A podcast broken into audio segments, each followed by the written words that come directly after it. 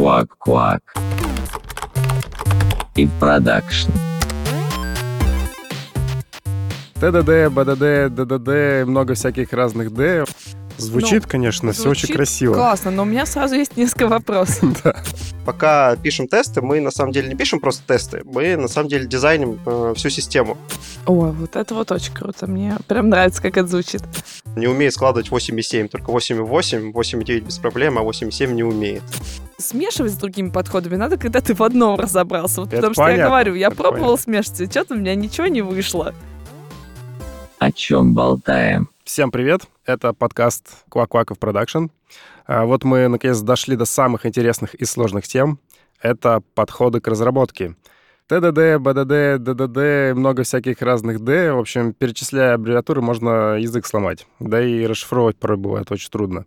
Сегодня мы поговорим про самые популярные подходы, разберем их достоинства и недостатки, а также обсудим, как же их можно внедрить в команду. В общем, начинаем дровить. Выпуск наш сегодняшний называется «Аббревиатуры». Хе-хей. Юху. С нами сегодня Тимлит, и это тоже очень приятно. Максим Соснов. Максим, пожалуйста, расскажи нам пару слов о себе и о своей команде. Так, ну я Максим Соснов, тимлид веб-команде в Тинькофф путешествиях. Мы помогаем людям, собственно, путешествовать по России, за границу удобно, получать при этом кэшбэк. Сам я живу в Новосибирске, в разработке где-то с 2016 года. Ну, постоянно применяю ТДД. ТДД – Test Driven Development. Это методология разработки ПО, которая основывается на повторении коротких циклов разработки. Изначально пишется тест, покрывающий желаемые изменения, затем пишется программный код, который реализует желаемое поведение системы и позволит пройти написанный тест. Затем проводится рефакторинг написанного кода с постоянной проверкой прохождения тестов. Максим, скажи нам, все так? Все так, как рассказал Стас, или там все как-то устроено по-другому в настоящем ТДД, который каждый день использует? Если утрировано, то да, все так. Но идея немножко глубже, чем вот такое вот простое описание. Ты можешь тогда рассказать, насколько глубже? ТД придумали в 99 году в рамках Extreme Programming. Это Кинбек сделал свой э, фреймворк для разработки ПО, в котором э, он взял самые идеи, которые, короче, ему показались полезными, и э, не возвели их в абсолют, и вот назвали экстремальным программированием. Собственно, там была идея, э, чтобы писать тесты на код до самого кода, считалось написать полезным, так типа делать. Это типа лучше перформанс, меньше багов э, и все такое. Вот, и это возвели в абсолют, назвали ТДД, то есть когда мы вообще весь код пишем так, что мы сначала пишем тест, и потом э, пишем, собственно, саму реализацию. Но при этом э, ТДД, хотя и считается такой э, методологией для написания автотестов, э, в целом это скорее методология для проектирования кода. Давайте разберем вот на примере на простом ТДД. То есть, доп- допустим, нам нужно написать э, to-do-лист, какой-нибудь список задач. У нас нет никакого там формализованного, суперформализованного ТЗ. Ну, как это сделать? Мы сами понимаем, что типа должен быть список, там нужно добавить задачу, отредактировать, удалить задачу, э, поставить ей сроки исполнения. Вот, и все такое. И как разработчик к этому по ТТД должен подходить? Э, То есть, условно, окей, мне нужен э, список задач. Наверное, я сделаю сущность, список задач. Э, Я должен уметь его создавать. Вот это и будет мой первый тест. Типа, допустим, мы написали вот такой простой тестик, который, ну, многим покажется излишним, типа проверить, что сущность создается. Затем, э, ну, нам дальше нужно реализовывать функционал. Мы, когда пишем ТДД, мы сначала пишем тест, и в тесте мы сразу же сделаем для себя удобно. Мы скажем, типа, вот, типа, создаем список, и там будет метод add task. Ну, типа, добавь таску. Мы его напишем, с тест упадет, и только потом пойдем к реализации. А Вот вопрос, как бы, разве это все не через тест должно быть понятно, что там нужно там какой-то метод написать, да? Может быть, это все-таки в самом ТЗ должно быть расписано, что, чуваки, нужно сделать вот такую вот фичу, она там состоит там из N методов, э, там, не знаю, на фронте должно быть так-то, так-то выглядеть и так далее. Как бы зачем, грубо говоря, писать какой-то тест, если можно просто посмотреть в ТЗ и типа, ну, понятно, нужно создать такой-то метод, там, здесь его вызвать и так далее. Ну, смотри, в ТЗ более абстрактные вещи пишутся. В ТЗ требуются скорее такие бизнес-требования, типа условно, что пользователь э, при создании там, нового списка должен указать его название списка задач. Вот такие вот у нас ограничения будут на него. Да и все, в общем-то. Поэтому ТЗ не отвечает на вопрос о том, как мне задизайнить код в большинстве случаев. Если отвечает, то, скорее всего, неверно при этом, если это не делал не разработчик. Мы, на самом деле, дизайним э, всю систему. Типа, какие будут сущности, какие у него будут методы, и при этом, так нам еще и приходится этот код писать, то мы гарантируем, что этот ну, интерфейс э, получится удобный для разработчика. Круто. И при этом сам цикл разработки, вот как рассказал Стас, он называется Red Green Refactor. То есть Red фаза — это когда мы пишем тест, и он падает. Ну, типа вот обычно в тест-раннерах э, упавший тест обозначается красным. Поэтому вот типа Red. Э, Потом Мгм. мы делаем реализацию самую простую, самую там наивную, которая бы сделала так, чтобы тест проходил. И это называется уже зеленая фаза. То есть у нас есть тест, у нас есть реализация, тест проходит, э, собственно, поэтому она зеленая. Вот зачем начинается фаза рефакторинга, когда мы уже имеем тест, имеем реализацию, но эта реализация, как я говорил, она типа может быть простой и некрасивой. И мы можем э, позволить себе сделать безопасный рефакторинг, потому что у нас уже все покрыто тестами. И вот в, этой фазе мы как раз занимаемся тем, что делаем систему удобной для, не знаю, дальнейшего использования. Этот цикл повторяется для каждого следующего теста. Звучит, конечно, все очень Звучит красиво. Классно, но у меня сразу есть несколько вопросов. Да. Давай на твоем примере про список и добавление списка.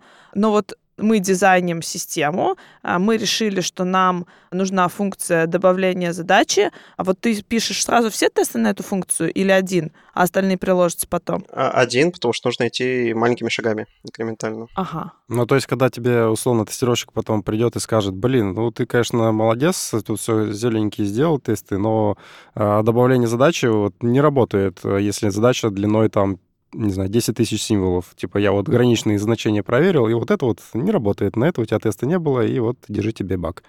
Как бы вопрос, как бы, почему сразу это не заложить, там, какие-то проверки, и чтобы не допускало каких-то проблем в будущем при тестировании. Нет, смотрите, мы делаем тест на вот добавь задачу, и потом разработчик, ну, либо сам уже додумывает, такие есть граничные условия, если у него достаточно компетенции, либо, да, зовет кого-то помощь, какие там есть граничные условия, и пишет новые тесты на вот такие случаи. А, но А, они есть при они этом есть все равно итеративно. Да, по одному тесту понемножку, типа, каждый раз мы добавляем немножко функциональности и сразу покрываем ее тестом, идем там супер маленькими шагами. А не бывает такого, что вот этот вот цикл а, red-green, ты когда пишешь новый, понятно, что не на самом старте, но вот итеративно ты идешь, идешь, идешь, у тебя всплыл новый тест в голове, ты его написал, а он сразу green. Такое бывает? Такое бывает, но это плохо. Ну, типа, надо убедиться, что он действительно ловит ошибку в этом случае. То есть, ну, допустим, типа, я сделал сразу реализацию, которая, ну, наперед, не знаю, подходит, да, потом придумал, блин, нам бы это тоже в тесте бы зафиксировать, беру и пишу тест, и он сразу green. После Мгм. этого я иду в код, ломаю реализацию, чтобы этот тест стал красным, чтобы убедиться, что этот тест действительно проверяет эту функциональность.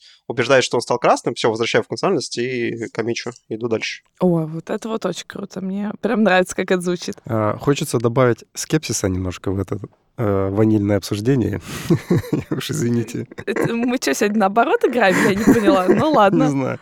Короче, ну да, звучит все это классно, но вопрос как бы в принципе, зачем все это делать? Типа, у тебя же а, наверняка есть э, четкое ТЗ, в котором тебе написано, что нужно и как сделать, да, какие там методы там условные и так далее. Если у тебя, конечно, есть э, аналитики там в команде, они там все классно спроектировали. У тебя есть какие-нибудь э, очень сжатые сроки, когда тебе нужно выдать задачу, и вот это вот все писать лишние там тесты какие-то, это же все требует э, много, наверное, времени, если у тебя, конечно, это все до автоматизма не дошло. Ну, смотри, на самом деле же неважно, пишем мы код до или после, но если мы прям подсчитываем время, которое мы на него тратим, нам не важно, типа, что мы там 100 тестов до кода напишем, 100, 100 тестов по одному до кода напишем, что мы будем 100 тестов после кода писать, это примерно ну, одни и те же затраты по времени. Но при этом э, нужны ли тесты, как бы вопросы как будто бы не стоит, потому что куча исследований показывает, что тесты нужны.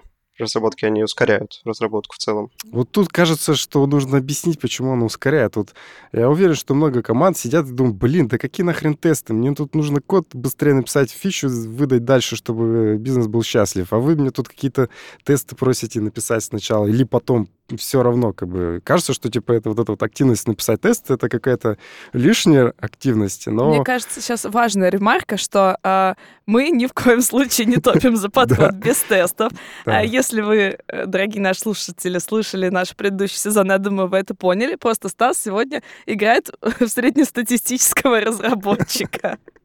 Ну да, может быть, я свой боль, конечно, пытаюсь выплеснуть, но, в общем, В да. общем, Максим, мы что хотим от тебя получить? Мы хотим от тебя получить какой-то вот пруф, как от человека, который это реально использует, что если команда решит это попробовать, она не не сильно проиграет в скорости. Блин, ну у вас вопрос в целом про тесты, типа, нужны ли тесты? Ну, типа, тесты нужны. Почему? Ну, потому что они отлавливают ошибки при рефакторинге, они позволяют рефакторить, и потому что они э, драйвят более-менее хороший, гибкий, тестируемый дизайн кода. Поэтому они окупаются. При этом по ТДД, то, что оно прям э, супер эффективнее, насколько я знаю, опять же, по исследованиям, периодически читаю по интересным темам исследования, как там анализируют команды разработки, их э, флоу работы и как это влияет, то вот по исследованиям нет особой разницы между тем, как писать тесты. Есть большая разница между теми командами, которые пишут тесты, и которые не пишут тесты. Там, типа, колоссальная разница. А те команды, которые пишут тесты, то там не особо важно. Типа, тесты до, тесты после, по одному тесту, еще какие-то там методологии тестов. Это все равно. Главное писать тест. И главное, чтобы тесты тоже были качественными. А то иногда такие тесты встретишь. Ну, кстати, мне кажется, вот ТДД должен решить вот эту вот проблему как минимум неатомарных тестов. Ну, потому что если ты как бы пишешь один тест на конкретный маленький кусочек кода, ну, типа, он не может быть 150 шагов, которые проверяют Ну весь да. твой функционал. Ну, как будто бы он тебе просто в голову не придет. Это еще один плюс. Это точно. Подождите. Мы тут, кажется, еще не проговорили все-таки минусы. Я пытался как-то Максима развести на минусы и подсвечивал ему, что может быть вот это минус, может быть вот это, но как бы нет. так Вот тогда давай спросим прямо. давай Максим, а спросим, видишь да. ли ты какие-то минусы в этом подходе? Да, у ТДД есть э, ну, явные минусы, которые, собственно, давно обозначены, они есть, словно. Первый большой минус, ну, который Кенбек сам в книге пишет, последняя глава у него, по-моему, где ТДД не подходит, или что-то в этом роде. И там он пишет, например, один из примеров — это UI. То есть, когда вы описываете UI, то по ТТД его достаточно сложно описать нормально. Потому что там сами тесты, типа, пользователь, не знаю, зашел на страницу, кликнул на кнопку, которая выглядит как кнопка, которая должна купить что-то, например, или создать. Вот. В целом, UI по TDD делать можно, но это больно, очень больно, и это получается очень, э, ну, какая такая низкоуровневая и хрупкая штука, потому что она начинает быть слишком завязана на то, как реализован интерфейс, ну, сам UI. Вот это один пример, где TDD не подходит. Второй — это там, где у нас, ну, примерно как с браузером системы, это какие-то всякие, э, когда мы пишем код для embedded систем, то есть, э, ну, не знаю, есть какая-то плата, она вот работает по такому протоколу на определенном заводе, и мы не можем ручками каждый раз туда лазить. Вот, и поэтому там э, по TDD тоже код писать тяжело, больно, и самое обидное, что даже если ты его напишешь, он может не работать все равно. То, что вот, ну, типа, плата работает вот так, не знаю, она, не знаю, не умеет складывать 8,7, только 8,8, 8,9 без проблем, а 8,7 не умеет. Как бы ты это никак не найдешь. Вот, и ТДД плохо подходит, когда в целом, так как это метод все-таки проектирования, ТДД плохо подходит, когда нам не нужно проектировать. То есть это условно супертиповая задача. Для супертиповых задач там как бы дизайнить нечего, ты просто пишешь код. Ты как бы можешь идти по ТДД, собственно, по одному тесту писать инкрементально, это тоже хорошо, но супер профита от этого не будет, потому что код супер простой, ты можешь тесты вот просто написать код вслепую практически, ну, если это супер типовая задача, он будет работать, потом просто покрыть его тестами. Это тоже будет норм. Я вижу одно небольшое противоречие. Ну, точнее, я вижу сейчас из него и выходы, но, в общем, об этом хочется поговорить. Ты говоришь, а, что ты разрабатываешь в основном фронтенд, но при этом для UI TDD не очень подходит, но при этом ты используешь TDD.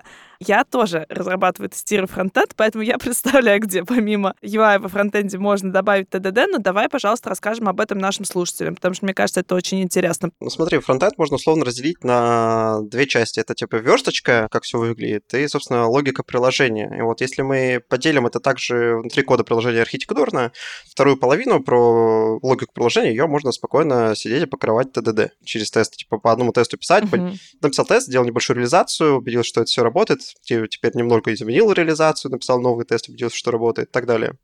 Вот, по UI, по TDD, как я говорил, вот тоже можно делать, просто это будет больно, это будет, ну, будет хрупко очень. И там э, другие подходы больше подходят. А какие, на твой взгляд, подходы там могут подходить?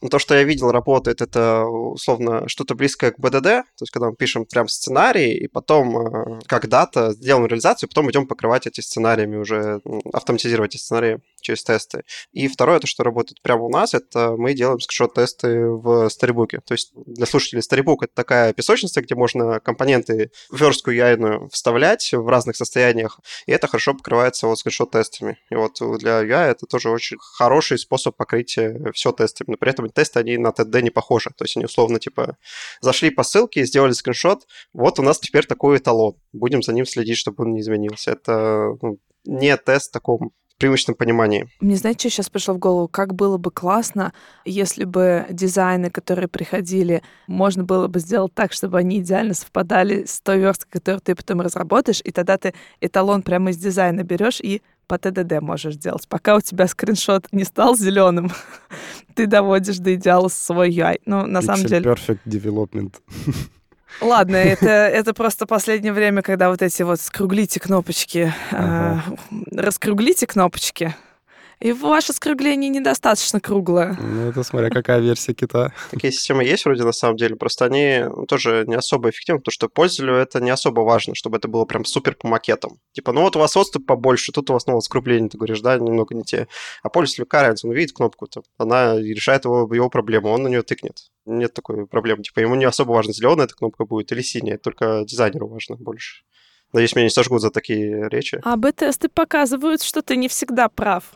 Ну, типа, я, я тоже не понимаю, в чем а, прикол, а, но реально вот АБ-тесты, ну, то есть, когда мы одной части пользователям показываем, грубо говоря, там, квадратненькую кнопку, а другим кругленькую, я не помню, с какой там лучше конверсия, но, в общем, суть в том, что от вот такого даже маленьких изменений внешнего вида иногда бывает конверсия повышается. Вообще не понимаю, как это работает с точки зрения, там, психологии или логики человека, но иногда это реально работает. Это очень странно но цифры так показывают. От любимого моего фронтенда давайте уйдем, потому что это не всем интересно, и придем к BTD, который, собственно, ты затронул как один из а, возможных форматов еще работы и разработки. BDD – Behavior Driven Development. Это разработка, основанная на описании поведения. Определенный человек или люди пишут описание вида «я как пользователь хочу, когда нажали кнопку «пуск», тогда показывалось меню, как на картинке», ну и подобное. То есть э, есть специально выделенные ключевые слова. Программисты давно написали специальные тулы, которые подобные описания переводят в тесты, иногда совсем прозрачно для программиста. А дальше классическая разработка с тестами. А вам не кажется, что в этом определении сейчас немножко смешалось БДД как подход и... Господи, я постоянно забываю, как вот это вот описание называется. Максим, ты не помнишь случайно? А, Геркин нотация. Да, да, да. Что вообще скажете про вот эту вот связь, как мне кажется, как минимум в русскоязычном комьюнити Геркина и БДД?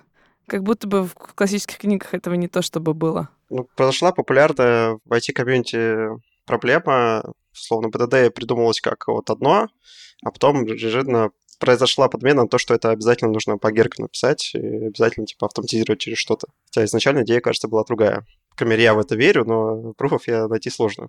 Потому что все, вводишь в гугле BDD, и тебе типа, а вот Given Z, Cucumber, возьмите, напишите, пожалуйста, на Java тесты. Да, но на самом деле же идея BDD реально не в этом. Идея BDD в том, что ты изначально описываешь пользовательское поведение, и потом, собственно, под него делаешь реализацию.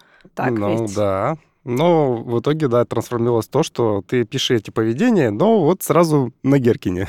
Ну а какая разница? Вот, Максим, как вы пишете, расскажи. Ты же говоришь, что вы что-то очень похоже на BDD используете? Ну, как сказать, очень похоже.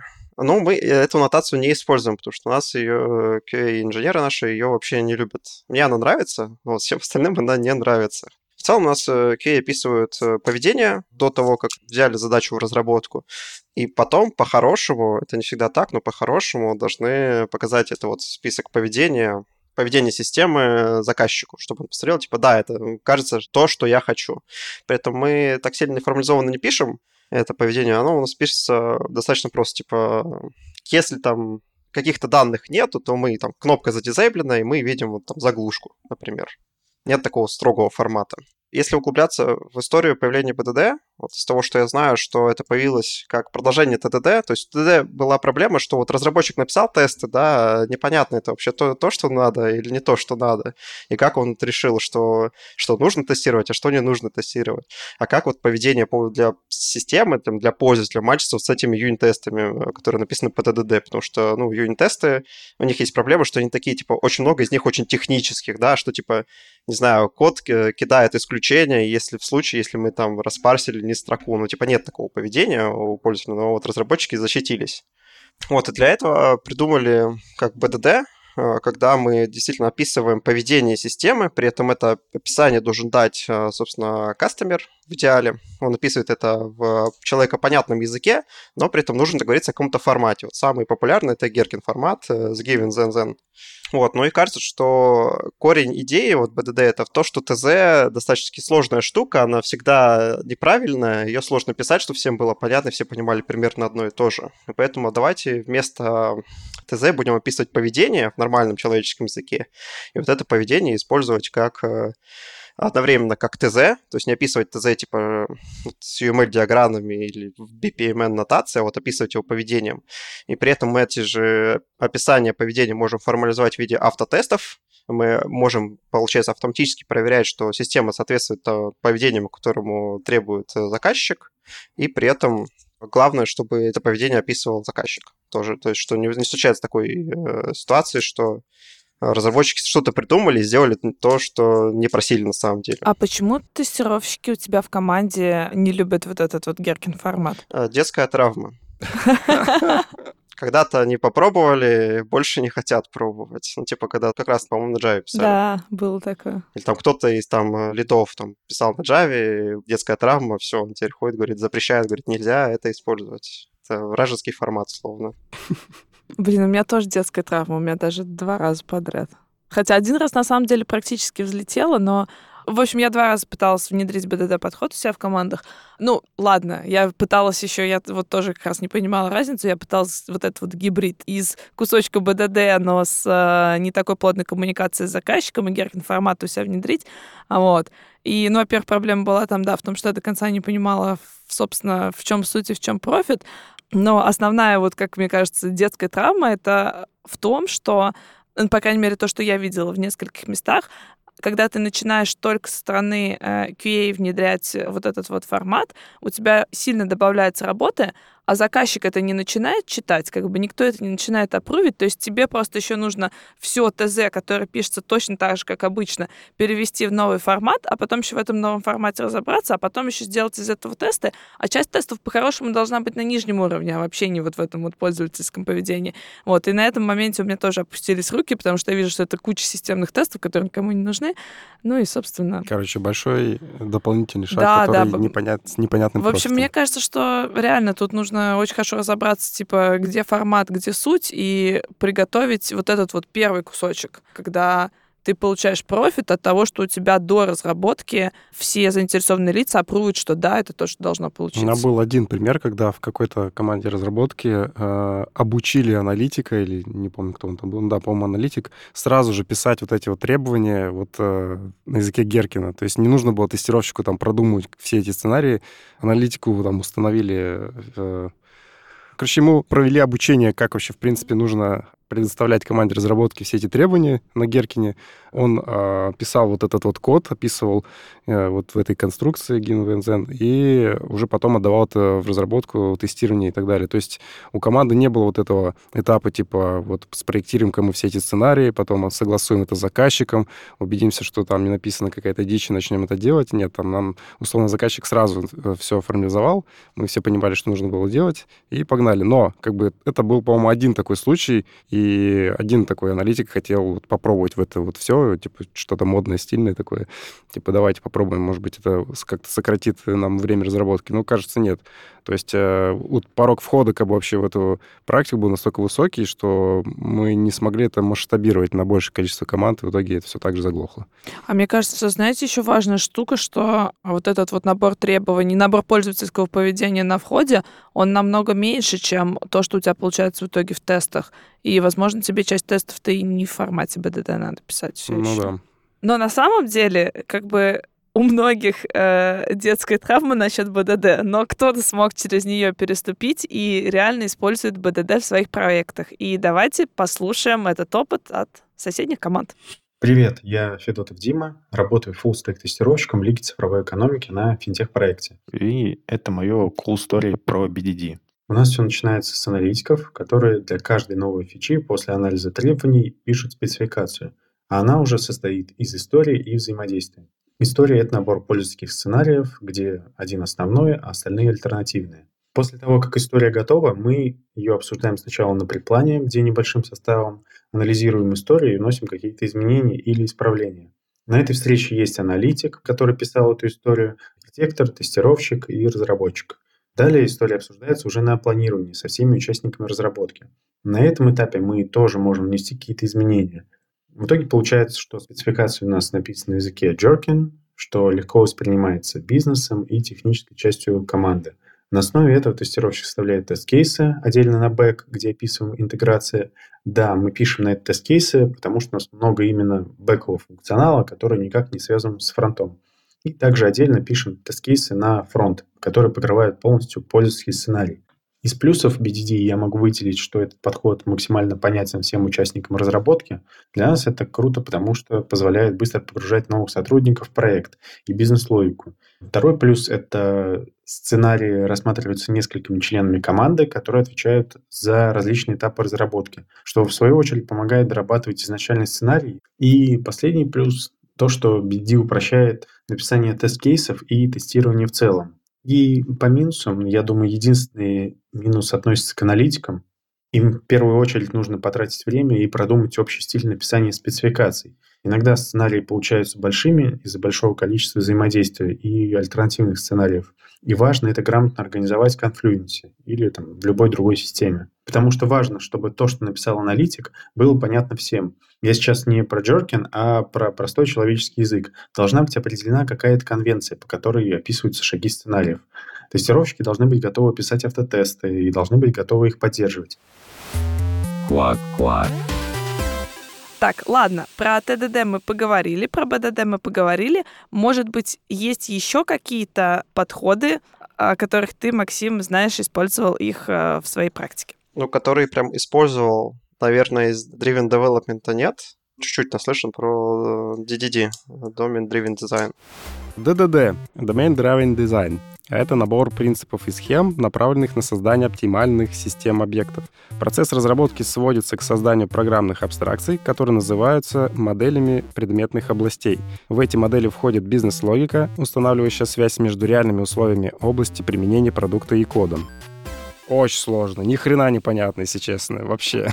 Максим, расскажи, как ты это своими словами понимаешь. А, ну, своими словами, э, это, короче, методология, или как метод проектирования, что ли, собственно, дизайн, который нацелен на то, чтобы создавать системы, которые по реализации наиболее близки к тому, как это видит бизнес. Есть, короче, более-менее простой пример для понимания наглядности. Как-то на Хабре, по-моему, Додо Пицца писали про то, как они применяли DDD.